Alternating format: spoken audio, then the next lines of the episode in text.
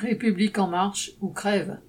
Un audit a été lancé sur le service d'information du gouvernement, SIG, après des accusations de management brutal de son directeur, Michael Nathan. Il qualifie publiquement certains salariés de trop vieilles, de ringardes et d'autres de feignants, et commence les réunions en lançant c'est de la merde, vous êtes nuls. C'est ce que ce directeur appelle le social listening sans doute mais les collaborateurs ont fait fuiter l'information auprès du monde et Jean Castex feint de découvrir l'affaire. Pourtant, ce chef de service ne fait que prendre exemple sur le mépris du président.